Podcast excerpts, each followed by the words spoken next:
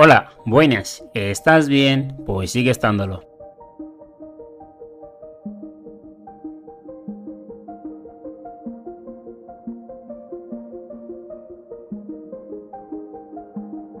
Loco de clase baja, un abogado, un zapatero judío, un complot de la Casa Real. ¿Quién fue realmente este asesino en serie? Este es un misterio sin resolver que seguirá para el resto de la historia. Un asesino en serie cuyo modus operandi estuvo caracterizado por cortes en la garganta, mutilaciones en los genitales y en el abdomen, extirpar órganos y desfigurar el rostro de las mujeres que se dedicaban a la prostitución en la capital inglesa. A pesar de haber transcurrido más de un siglo, los investigadores siguen intentando descubrir al asesino con las técnicas de ciencia criminal más adelantadas que existen. La verdadera identidad del asesino nunca fue revelada y el misterioso caso ha despertado el interés de miles de personas en todas partes del mundo. La identidad de este asesino en serie permanecerá oculta para el resto de la historia. O tal vez no. Hoy en Historias Criminales hablamos del asesino en serie sin identificar y el más famoso de todos los tiempos. Hoy hablamos de Jack el Destripador. Este vídeo es a petición en los comentarios de nuestro amigo Pascual Bernal,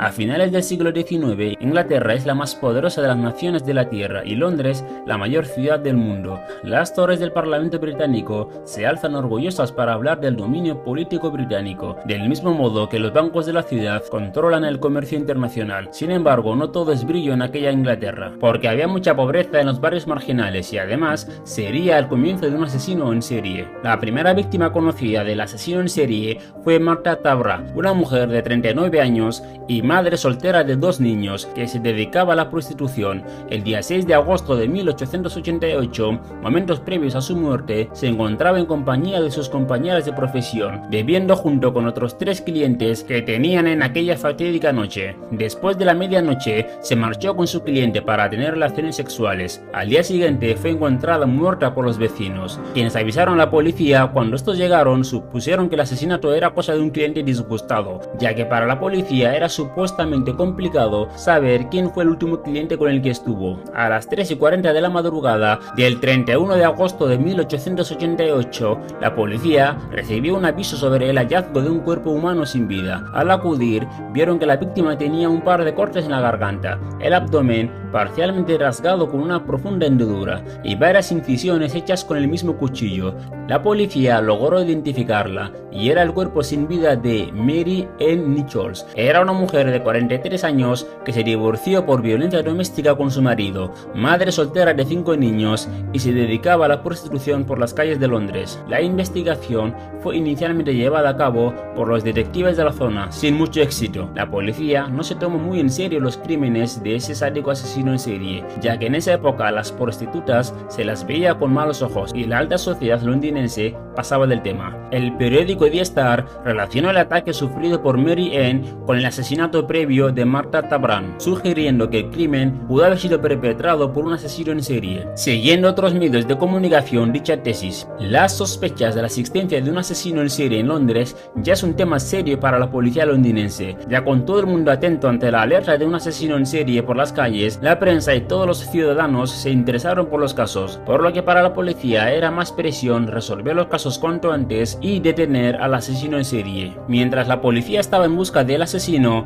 este volvió a atacar de nuevo. Fue un sábado, el 8 de septiembre, aproximadamente a las 6 de la mañana. La policía recibió un nuevo aviso sobre el cuerpo de una mujer mutilada, cuyo vientre había sido completamente apuñalado. Le habían extirpado el útero y tenía dos incisiones en la garganta. La víctima fue identificada como Annie Chapman, una viuda con tres niños a su cargo que también se dedicaba a la prostitución. Iba con mucha frecuencia a los burdeles de la zona y la noche de su muerte, un testigo testificó haber visto a Annie caminando con un hombre hacia las 5 y media de la madrugada, por lo que era muy probable que ese hombre sea la última persona que la ha visto con vida. La descripción dada por el testigo del misterioso sujeto, un hombre de aproximadamente 40 años, un poco más alto que Chapman, de cabello oscuro, extranjero y con aspecto de caballero. Dada que la identidad del asesino en serie seguía siendo un misterio, muchos medios de comunicación sacaban sus propias conclusiones de quién podría ser el asesino en serie. Mientras tanto, la policía investigaba mucha gente sin parar, y de nuevo el asesino volvió a atacar.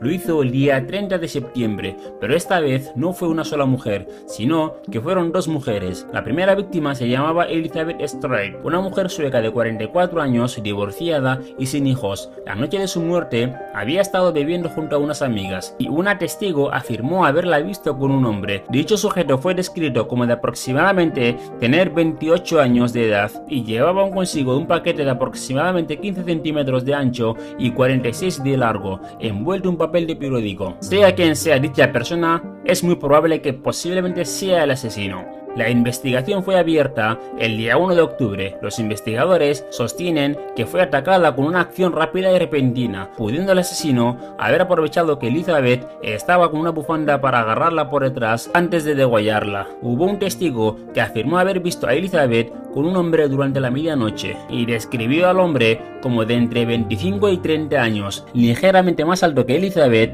y portando un sombrero. La segunda víctima de esa noche fue Catherine Edwards, una madre soltera de dos niños que también se dedicaba a la prostitución. El día de su muerte, a las 8 de la tarde, se la encontró un oficial de la policía, tirada al suelo, en un estado elevado de embriaguez. El oficial la intentó ayudar a ponerse de pie, pero era imposible por su estado, a lo que el policía la metió en su coche para llevársela a la comisaría y meterla en el calabozo hasta que mejore. A las 12 de la noche se escuchó a Catherine cantar en voz baja en su celda. 15 minutos después, ella preguntó mediante gritos cuándo le dejarían salir, a lo que el oficial le respondió, cuando seas capaz de cuidarte tú sola. Catherine le respondió, ahora puedo. A la una de la madrugada, Catherine estaba sobria. Abandonó la comisaría a la una de la madrugada, preguntando qué hora era, a lo que el oficial le respondió, demasiado tarde para que consigas algo de beber. Catherine se despidió del oficial diciendo, buenas noches, gallo viejo. Se marchó en dirección opuesta donde realmente vivía, siendo probable que se dirigiese hacia donde se había emborrachado. Cuando llegó al pub, tres testigos la vieron hablando con un hombre. Uno de los testigos describió al hombre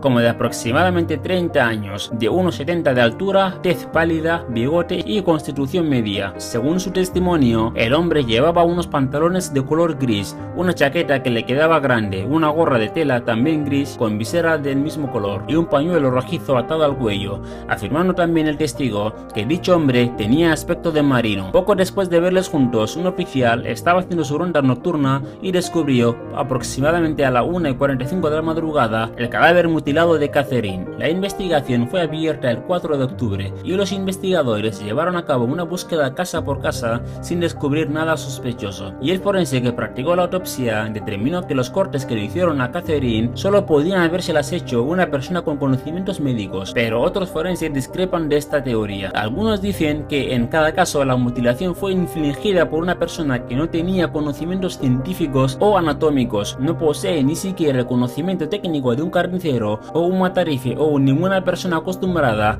a cortar animales muertos. Las voces de los aristócratas londinenses decían que el asesino tenía que ser un inmigrante y no un inglés, e incluso la reina Victoria llegó a afirmar tal cosa. Los prejuicios de la sociedad aristócrata hacia los pobres y sobre todo hacia los inmigrantes no es una novedad, y la policía desesperada por no tener ninguna prueba y centraron la búsqueda en judíos, inmigrantes rusos, polacos, etc. De entre todos estos la policía detuvo a este hombre, John Piser, fue un zapatero pobre de origen judío polaco que trabajaba en el distrito donde sucedían los crímenes y al que la prensa bautizó como mandil de cuero, haciendo alusión a que él era el asesino. Y en ese momento el asesino en serie fue apodado mandil de cuero, para después cambiar el nombre del asesino cuando se comunica a través de cartas con la policía y la prensa y llamándose a sí mismo Jack el Destripador. Luego te hablo de las cartas que le ha mandado a la policía y a la prensa. El 10 de septiembre de 1888 se le detuvo a John Pixer y fue llevado a juicio bajo el cargo de ser el asesino de las prostitutas y el día 14 del mismo mes y año resultó ser absuelto en la causa instruida. Tras demostrar su inocencia mediante pruebas irrefutables, reivindicó su honor y obtuvo de un periódico una pequeña suma de indemnización por haberle difamado. La prensa y la policía recibieron numerosas cartas por correo y las más famosas de ellas son la carta de Querido Jefe, la postal South Jackie y la carta Desde el Infierno. La carta de querido jefe dice lo siguiente. Querido jefe, constantemente oigo que la policía me ha atrapado pero no me echarán mano todavía. Me he reído cuando parecen tan listos y dicen que están tras la pista correcta. Este chiste sobre Mandil Cuero me hizo partir de risa. Odio a las putas y no dejaré de estirparlas hasta que me arte. El último fue un trabajo grandioso. No le di tiempo a la señora ni de chillar. ¿Cómo me atraparán ahora? Me encanta mi trabajo y quiero empezar de nuevo si tengo la oportunidad. Pronto oirán hablar de mí, de mis divertidos juguetitos. Guardé algo de la sustancia roja en una botella de cerveza de jarabe para escribir, pero se puso tan espesa como la cola y no la pude usar. Ja ja ja. En el próximo trabajo le cortaré las orejas a la dama y les enviaré a la policía para divertirme. Guarden esta carta en secreto hasta que haya hecho un poco más de trabajo y después publiquen sin rodeos. Mi cuchillo es tan bonito y afilado que quisiera ponerme a trabajar ahora mismo si tengo la ocasión.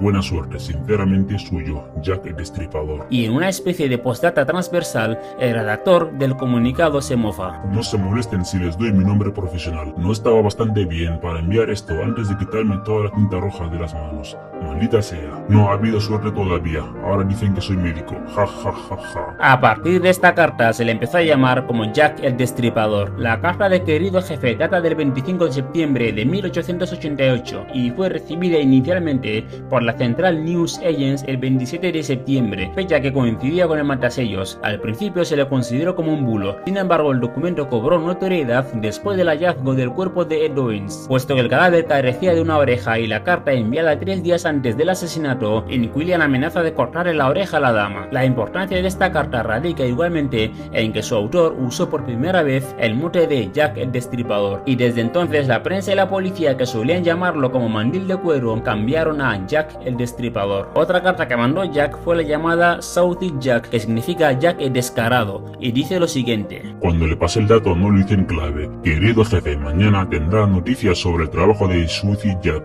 Esta vez un doble evento. La primera de ellas chilló un poco y no pude terminar a tiempo. Y no tuve tiempo de quitarle las orejas para la policía. Gracias por no haber divulgado mi última carta hasta que me puse a trabajar de nuevo. Jack el Destripador. Cabe señalar que la caligrafía y el tono eran similares a lo de la carta del querido jefe. El autor aseguraba que dos víctimas habían sido asesinadas en sitios cercanos entre sí y calificaba el homicidio como un doble evento, supuestamente en alusión a las muertes de Elizabeth Stride y de Catherine Edwards, aunque se llegó a pensar que la carta había sido enviada antes de que la policía hiciera públicos los asesinatos, de manera que hubiera sido improbable que alguien más tuviera conocimiento del doble evento en ese momento, excepto el asesino. Y de las cartas más conocidas enviadas por Jack el Destripador está la de Desde el Infierno, que dice lo siguiente.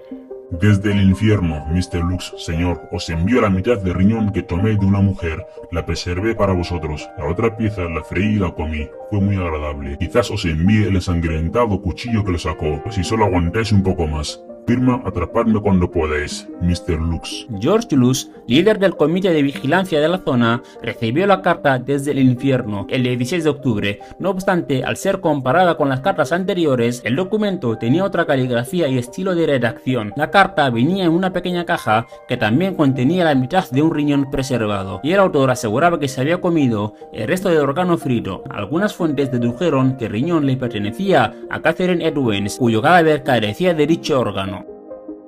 ¿Quién fue realmente Jack el Destripador? Esa es una pregunta que quedará para el resto de la historia, y lo único que se sabe de él realmente es lo mismo que hace 130 años, absolutamente nada, aparte de que le gusta matar mujeres prostitutas para después de degollarlas extirparles los órganos. ¿Y tú, quién crees que puede ser Jack el Destripador? Déjamelo saber en los comentarios. Hasta aquí llega el vídeo sobre Jack el Destripador. Si te gustó el vídeo y quieres más vídeos como estos, ya sabes, dale like al vídeo. Si me quieres apoyar, ya sabes, suscríbete al canal si no lo estás hecho y dale like al vídeo. Muchas gracias por ver el vídeo y nos vemos en el próximo.